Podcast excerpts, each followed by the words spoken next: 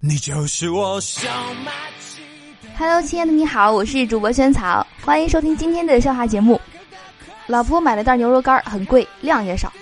为了让老公吃的珍惜点呢，老婆提醒说：“你可悠着点吃啊，这一小袋二十五块钱呢。”正嚼的不亦乐乎的老公一听，瞪大眼睛说：“啥？这么一小袋要二十五？这也太他妈黑了！我放屁崩嘎屎都比这多，太恶心了！这个比喻。”老婆从厕所出来说。哎呀，真痛快！拉出来得有二斤，不行，我得称一下。我他妈真是服了！我说你怎么能干这种恶心的事儿呢？我就没见过是把大便放秤上称的。抬眼望去，老婆站在电子秤上，一脸杀气的看着我。什么？你说我是大便？一家人去吃火锅，三岁的外甥女的霸占了整瓶可乐。我说：“宝贝儿啊，来，可乐给我喝点吧。”外甥女儿嘟着小嘴说。姑姑，可乐喝不饱的，你还是多吃饭饭吧。上小学有一次，学校组织看电影，什么名字我忘了，就记得有个镜头，男的抢女主，所有的小朋友都捂着眼，就我瞪大双眼，还傻乎乎的问坐在我旁边的班主任说：“哎，老师，他俩睡觉为啥不脱衣服呢？”老师竟不知如何是好。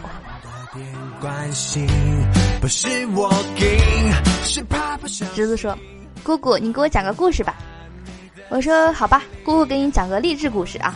从前有一个姑娘，长得黑又土气，后来她坚持护肤，比如说经常做面膜呀，坚持不熬夜呀，几年下来皮肤变好了，又学会了穿衣打扮，变成了一个大美女。”侄子说：“啊，这也叫励志故事啊？你用美颜相机一拍，不就成美女了吗？”也是啊，现在是这个人人美颜，人人都是美女的一个时代。外甥女感冒了，需要挂水，可是呢，小姑娘就是不想去。我姐怎么哄都不好使，我姐就吼了她一顿，她委屈的哭着脸去医院了。打完针，含着泪跟我姐说：“你出去吧，我的针已经扎好了，我现在不想看见你。”我姐无语。女儿在吃火腿肠，我逗她，我说：“宝贝儿啊。”火腿肠分给妈妈吃点呗，他小手一掰，给我的那一段掰多了，然后犯迷糊说：“哎呀，这可怎么办呢？”突然给我那节咬掉了一大口，然后说：“嗯，给你吧。”太聪明了。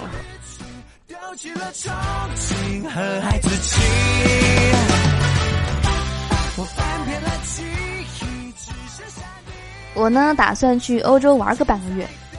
那有一个问题啊，想请教一下去过的朋友，就是你们的钱都是哪来的？